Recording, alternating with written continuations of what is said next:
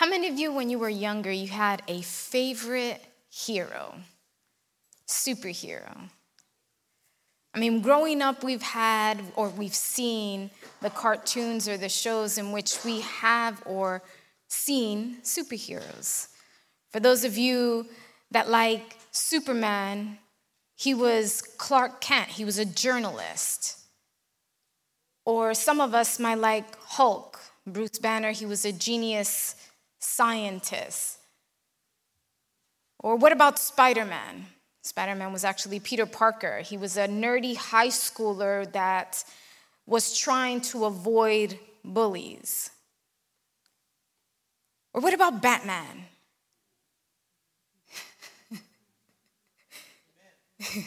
he was Bruce Wayne. He was an orphaned billionaire. But there's a kind of like a theme going on here, or a, something that we see happen. Many superheroes have or had dual identity. I have titled today's message, Dual Identity. But if I was to ask you this morning, do you have a dual identity? Many of you would respond, Of course not. I'm a Christian. How, that's not even something I can think about. Or, Of course not. I'm a follower of Christ. But many inside the church today, maybe yourself or the person that is sitting next to you, they don't know how to precisely answer this question. And in today's age, the new norm is to have an issue with identity. When you look in the mirror, what do you see? Or what are the thoughts that you have about yourself? Can you define your identity? It was one morning I was talking to someone and they said they heard that their a, known someone of their child identifies themselves as a cat and so they eat cat food and i was like okay how do you define your identity these questions aren't easy to answer if you're someone who's suffering with a crisis of, an, of identity. Si te preguntara cómo te identificas, ¿cómo me podrías definir esa pregunta? ¿Me los puede definir propiadamente? Today, we are suffering from an epidemic of insecurities, especially within our teenagers. There's a vague, there's a unclear, there's a there's an unsure concept when it comes to their own definition of themselves. One main reason is because they often base their identity on what society pinpoints but the perspective of society is different from God's perspective.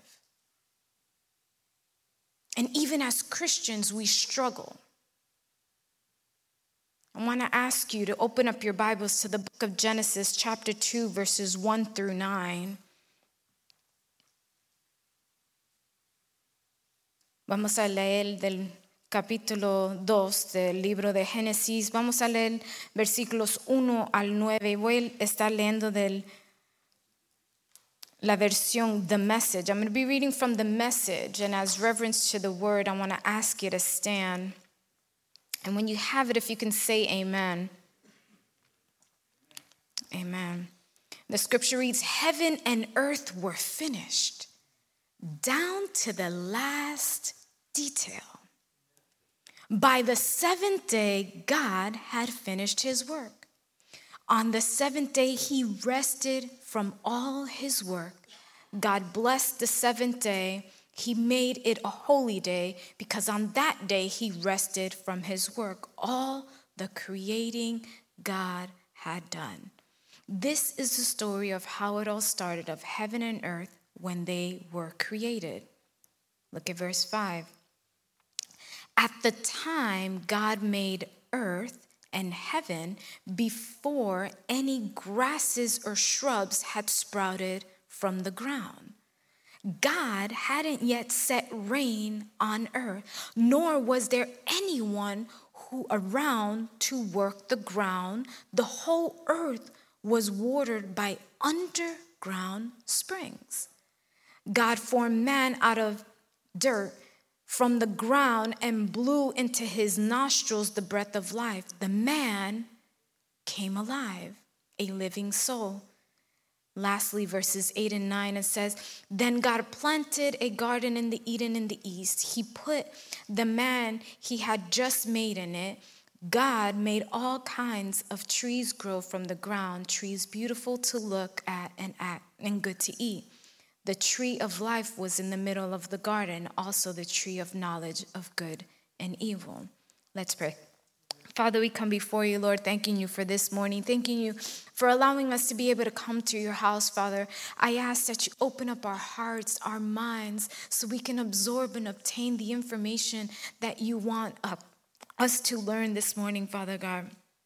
I ask, Lord, that you Use me as a vessel to minister to your people in this morning, Father. In the name of Jesus, we pray. Amen and amen. You're probably asking, well, we started with dual identity, and how is it that we're going to the book of Genesis and we're reading about the Garden of Eden? As Christians or as Christ followers, we often start to behave like a certain vegetable, and that vegetable becomes our dual identity. And that's what we're going to look at this morning.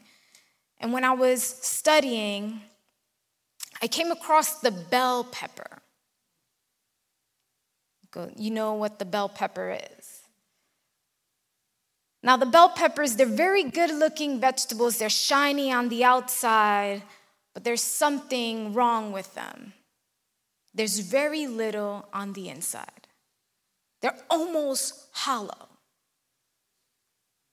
And when we go to the book of Matthew, chapter 20, 23, verses 25 through 28, it says, You're hopeless your religion scholars and Pharisees, frauds, you buff the surface of your cups and bowls so they sparkle in the sun while the insides are maggoty with the greed and gluttony. Stupid Pharisees, score the insides and then the gleaming surface will, re- will mean something. You're hopeless, you religion scholars and Pharisees, frauds. You're like the manicured grave plots, grass clipped, and the flowers bright, but six feet down, all is rotting bones and worm eaten flesh. People look at you and think you're saints, but beneath the skin, you're total frauds. A bell pepper Christian we find in church, we find it at work. These are the people that look good on the outside, but they are hollow on the inside. These are the people that, when God tries to or needs to use them, they'll say, Yes, Lord, send me, but really their insides are saying, Please don't, don't, don't, don't send me. When we look at the scripture, when Samuel had anointed Saul as king, it was his tall stature and his good looks that had caught the prophet's attention, and yet Saul turned out to be a real disappointment to Samuel. For his heart was not pure before the Lord. And we see that when we go to first book of Samuel, chapter 16, verse 7, where it says, But God told Samuel, looks are in everything. Don't be impressed by his looks and his stature. I've already eliminated him. God judges persons differently than humans do. Men and women look at the face, and God looks into the heart. So we shouldn't be that bell pepper Christian where we're nice on the outside, we dress good, our clothes are pressed, or there's nothing out of place. Everything is impeccable. but when you look inside, it's rotting maggots. It's not what God wants. Here, when this messenger of God came to anoint one of the sons of Jesse as God's chosen king. We discover that once again Samuel was judging the quality of Israel's future king by his outward appearance and not by the inner attitude and the motive of his heart. But God, who alone can read the hearts and the attitudes and the motives of a man, is not influenced by our outward facade, nor the good works we can manufacture, nor even the exemplary words that we can use. Those words may flow from our lips, but what God looks at is our heart. See, good words can come out, but our heart can be full of deceit. So appearances can indeed be very deceptive. Nuestra apariencia puede verse como algo diferente de lo que realmente somos. It is the one who trusts the Lord and acts upon his word that pleases the Lord. So, do we please the Lord or are we a bell pepper Christian? You're like, well, no, that's not me. I have a couple of other vegetables. Let's see. We have the green bean Christian. Green beans, they're really good if you can get them to produce, and these beans are also called running or climbing beans. And if you're a farmer, are there any farmers here?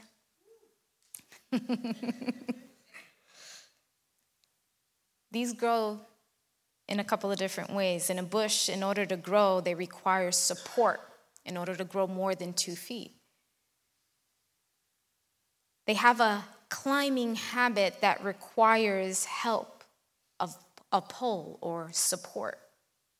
They must be staked or tied, or they will run all over the place and rot. Look at what Jeremiah chapter 2, verses 36 and 37 says. You think it is just a small thing, don't you, to try out another sin project when the first one fails. But Egypt will leave you in the lurch, the same way that Assyria did. You're going to walk away from there, wringing your hands. I, God, have blacklisted those you trusted. You'll not get a lick of help from them.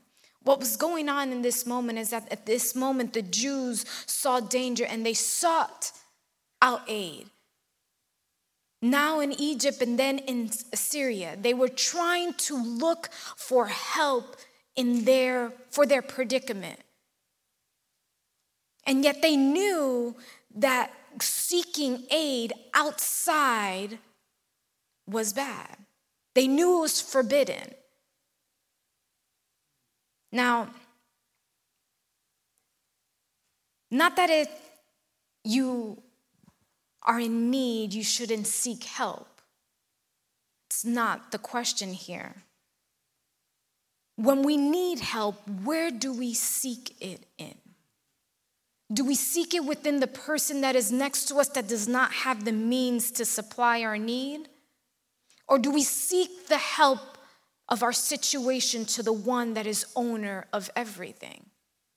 And that was the situation that was going on with the people of Israel. And when you're a green bean Christian, you are the one that tries to seek out the answers to your problems with whatever is going on around you, but you don't go to the person that really is the solver of all things.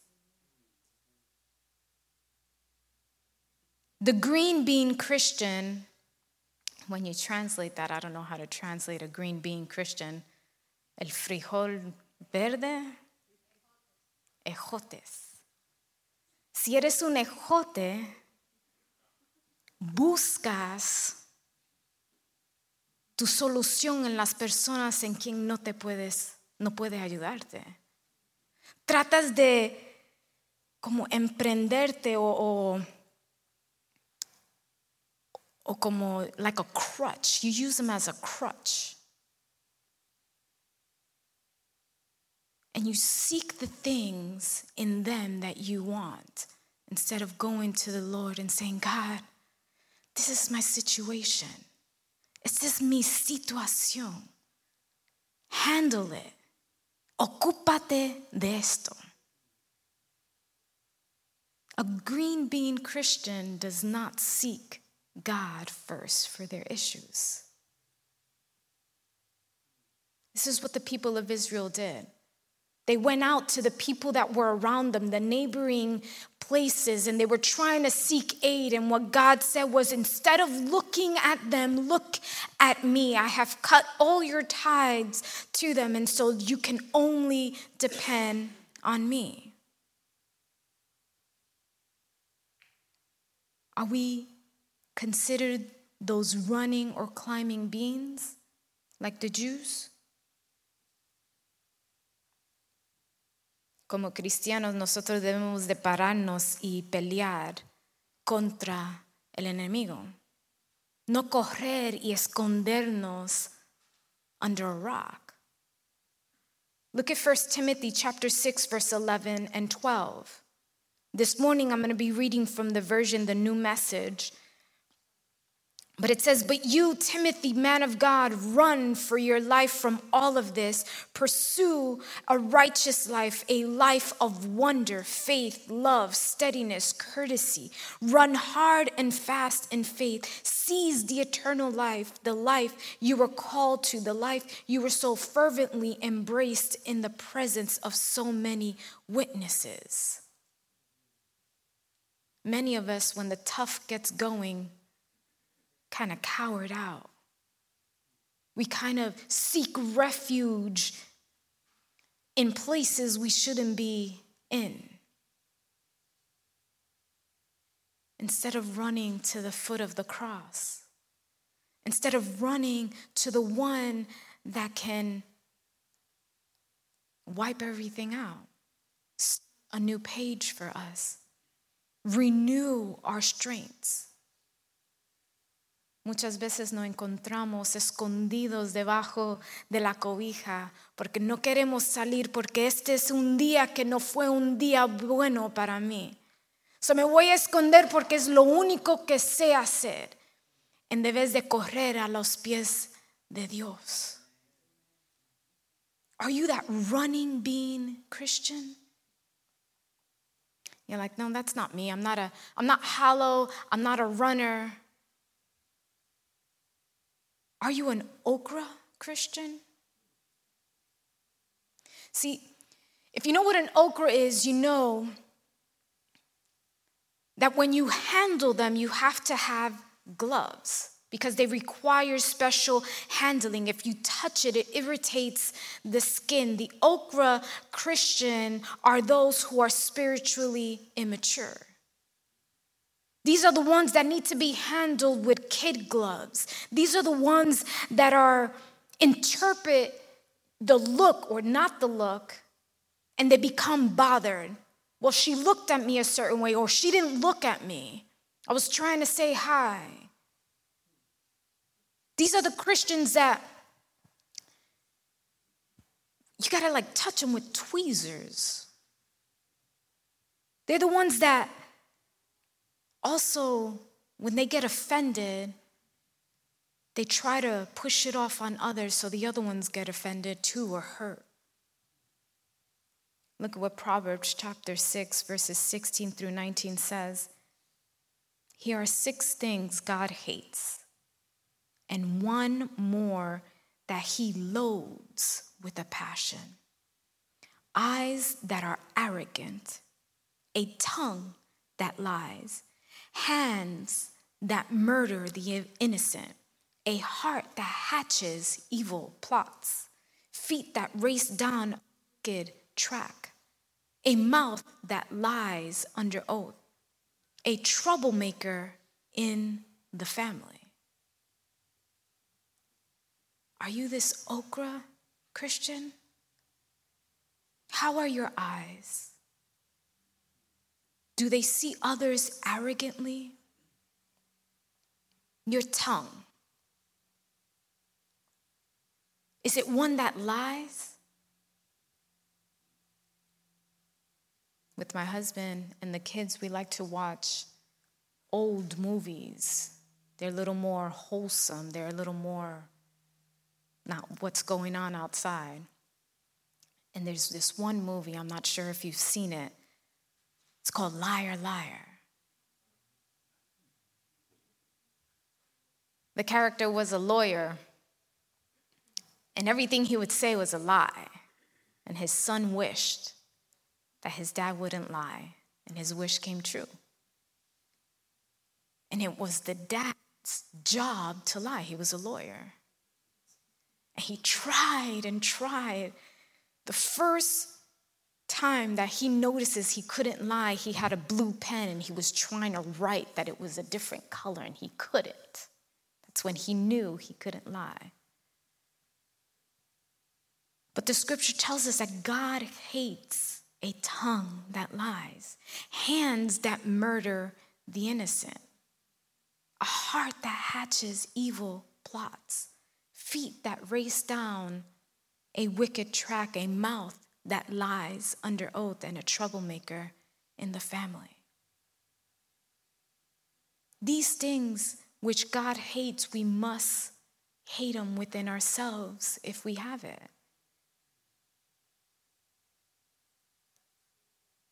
Matthew Henry says, Let us shun all such practices and watch and pray against them and avoid with marked disapproval all who are guilty of them whenever may be their rank. Are you an okra Christian? You're like, well, I'm not a green bean, I'm not a pepper, I'm not an okra. Have another one for you an Irish potato. You're like, I don't know about that. Well, these are the ones with eyes everywhere but still can't see. Look at what Matthew 6 22 through 23 says Your eyes are the windows into your body. If you open your eyes wide in wonder and belief, your body fills up with light. If you live squinted eyed in greed and distrust, your body is a musty cellar if you pull the blinds on your windows, what a dark life you will have. We need to be able to learn to discern the things of God. And we need to be able to catch sight of all things God. These are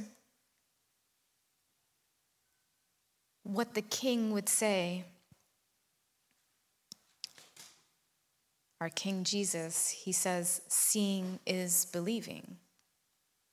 We get that from the book of John, chapter 20, where he says, So you believe because you've seen with your own eyes, even better blessings are in store for those who believe without seeing. So Jesus says, believing is seeing, not seeing is believing. The issue that we have is that we need to see things to know that it's true. We need to have the proof, the facts. Like if I'm able to see it, I know that it happened. How many of you look at the listen to the radio news or look at the news stories that come on at five, six, seven o'clock? Because we are seeing it because they are speaking it, we're believing it. But we weren't physically there in that accident that they say killed two people. We're not there to see what actually happened in that situation, but because we heard it, we believe it because it's on the news. Even though they may broadcast it nationwide, internationally, because they did that, we believe it, even though we didn't actually witness the event.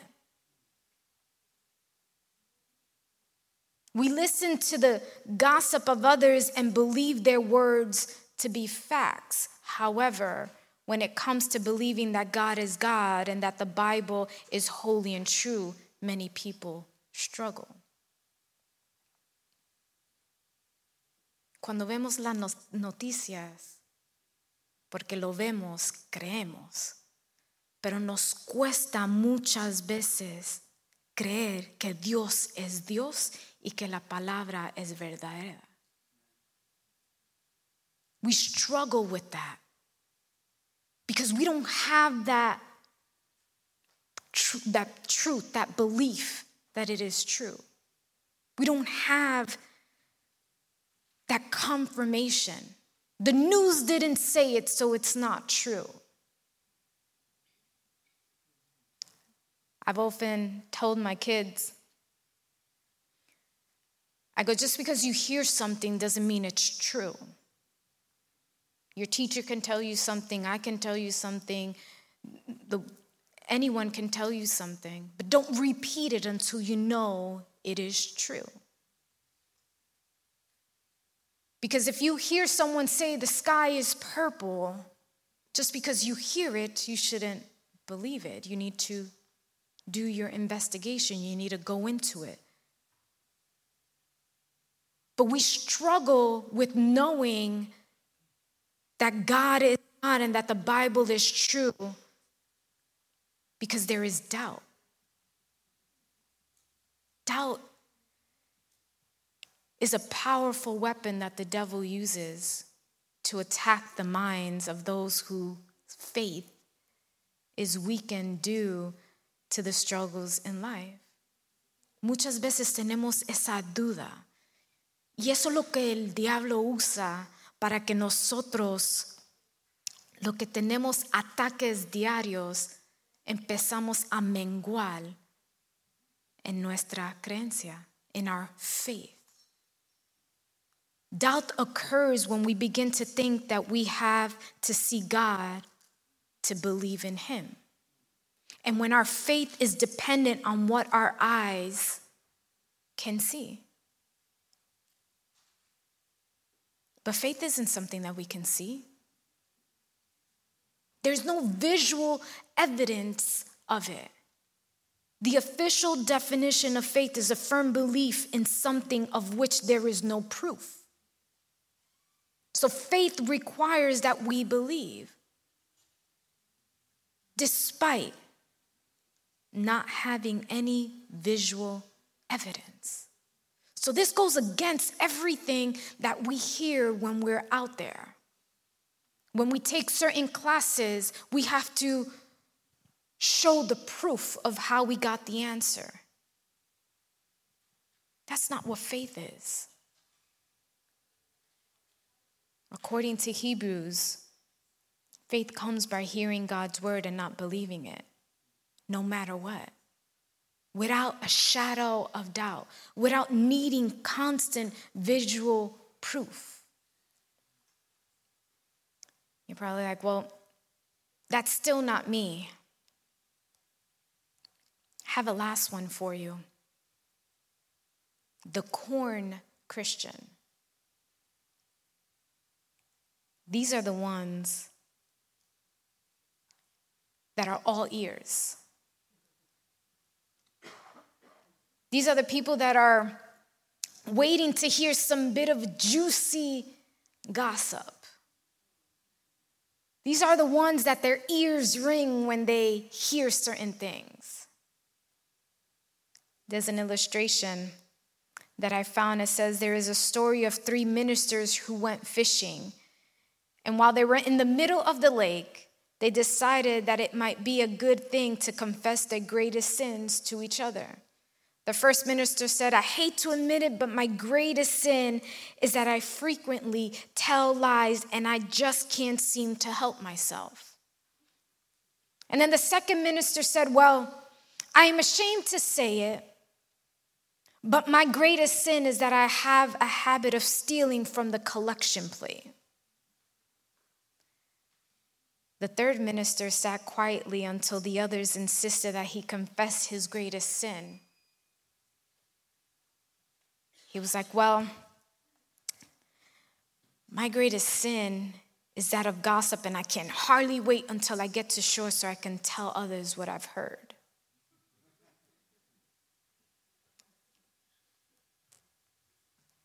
The book of Proverbs, chapter 11, verse 13 says, A God about gossip can't be trusted with a secret, but someone of integrity won't violate a confidence. How is our integrity or our faithfulness? Are we able to keep a secret? Many of us, when we hear something, we itch. Even though they tell us, hey, what I'm gonna tell you, don't tell anyone. But in our mind, we're already saying, all right, well, I'm gonna tell my mom and I'm gonna tell my husband and I'm gonna tell, and you're like, yeah, yeah, yeah, I'm not gonna say nothing, but just let me know what you want me to say. That's how we are sometimes. Like when they tell us, keep the secret. Claro, claro que sí. No te preocupes, hermano. Aquí no, de mi boca nunca va a salir las palabras que me da a decir. And then five minutes later, los cinco minutos estamos diciendo, hey, pero escucha lo que te voy a decir. Esta persona me dijo que no te lo dijera, pero te lo voy a decir. We become a corn Christian. We're all ears. We want to know what's going on. We want to hear the issues and the problems of others so and then we can turn around and talk about them.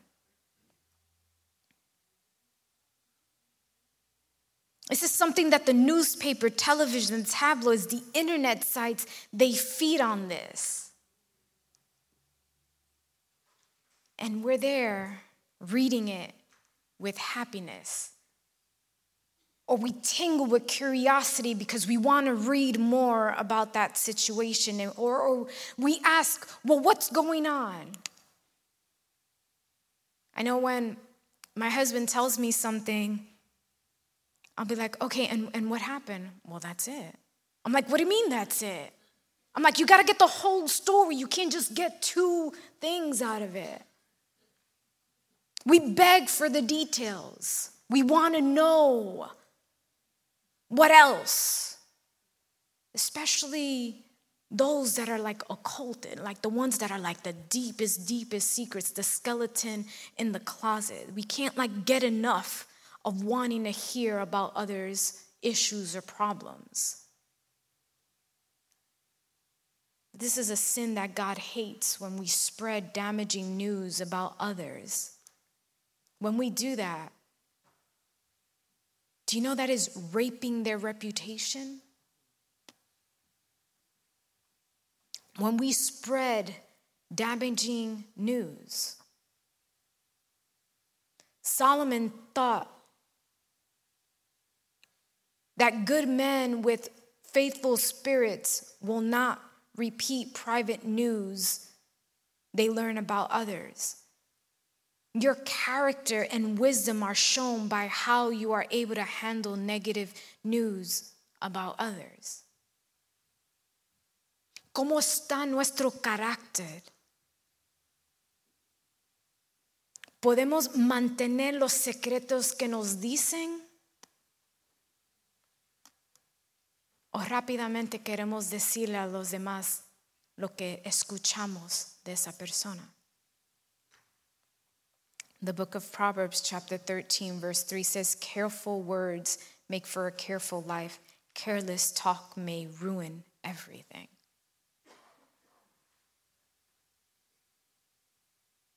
Are we one of these vegetables? Are we a corn? Are we a potato? Are we our bell pepper?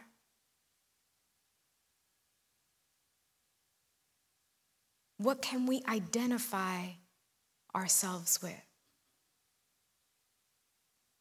There's one, and with this one, I'm going to start to close.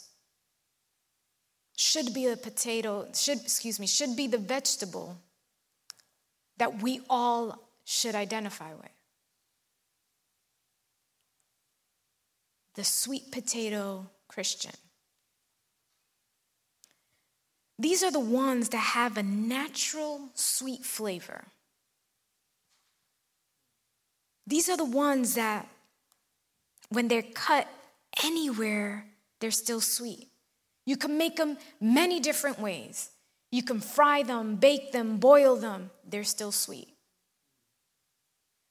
This is the Christian or the kind of Christian that when it's prosecuted and tried, they always exhibit the sweetness of Christ who lives within them. 2 Timothy chapter 2 verse 24 this will be from the New International Version. And the Lord's servant must not be quarrelsome but must be kind to everyone able to teach and not resentful is this something that we strive to do daily? Or do we prefer those quarrels over kindness? Some of us wake up and we're already, like they say, with, we woke up on the left side of the bed. And, and just the day isn't going right. Do we prefer that over kindness? Because the scripture says, must be kind to everyone, able to teach and not resentful. On the way here, how was your driving? Did you need to react in a certain way? Or how about how was it trying to get your family out into the car to be here at a certain time?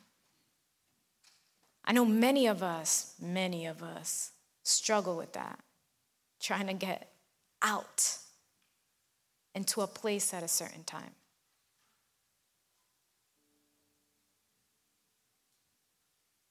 But can you say you have the sweetness of Christ in you? Like the sweet potato?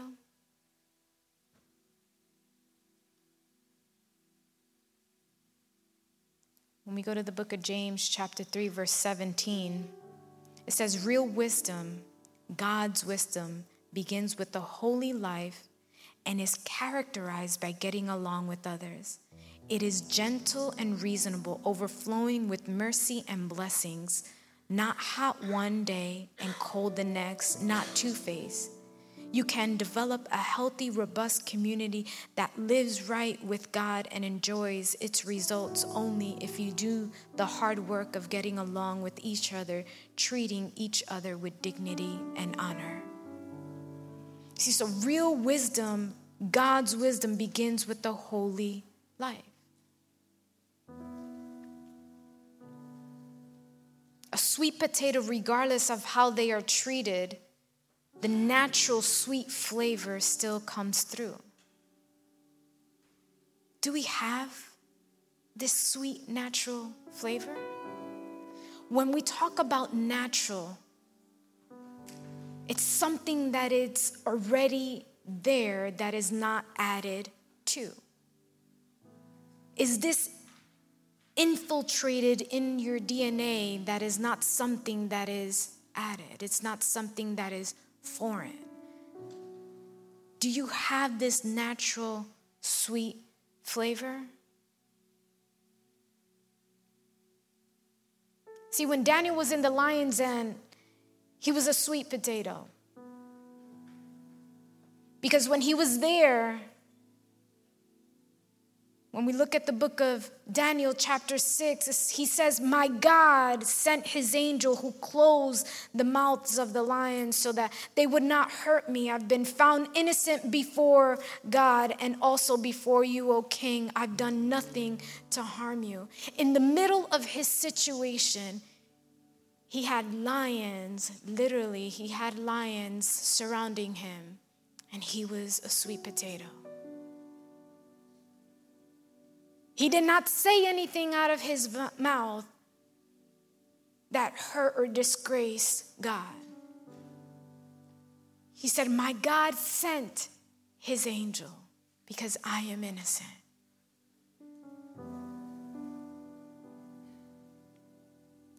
There's another example of a sweet potato. I want to ask you to stand.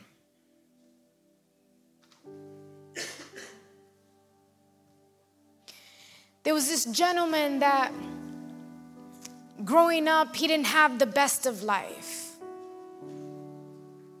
He was born in a place in which many of us wouldn't even want to touch. He is then have or had a profession in which some of us consider to be too exhausting. And then he had a group of friends that some were with him and some were against him, even though they considered him his friend. And after a certain time,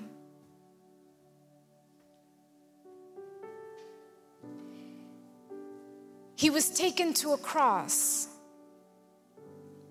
for things that he never did, but he endured it because it was something he needed to do. This gentleman was on this cross and died on this cross, shed his blood so you and I can have a chance. But before he passes, he says, Father, forgive them. The example of a sweet potato, we see it in the life of Jesus. Do we have that sweetness? Or are we like those bell peppers where we're hollow on the inside? Or are we those green beans where we're looking for support everywhere else but where we need to look for it? Are we an okra in which we're immature and we need special handling in order for us to be okay? Or are we those Irish potatoes that have eyes but no vision? Or are we the corn that have ears to hear things that we shouldn't need to hear.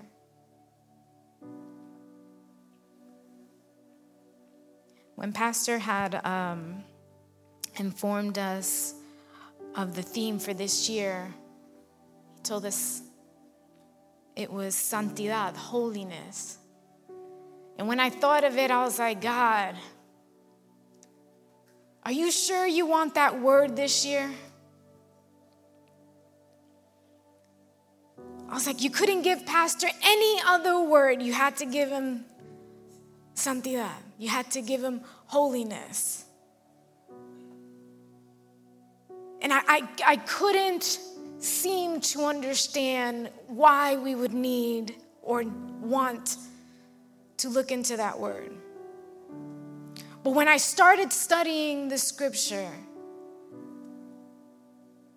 there's a lot of things that, even as Christians, and I'm putting myself included, that we have and we think, well, I'm good the way I am.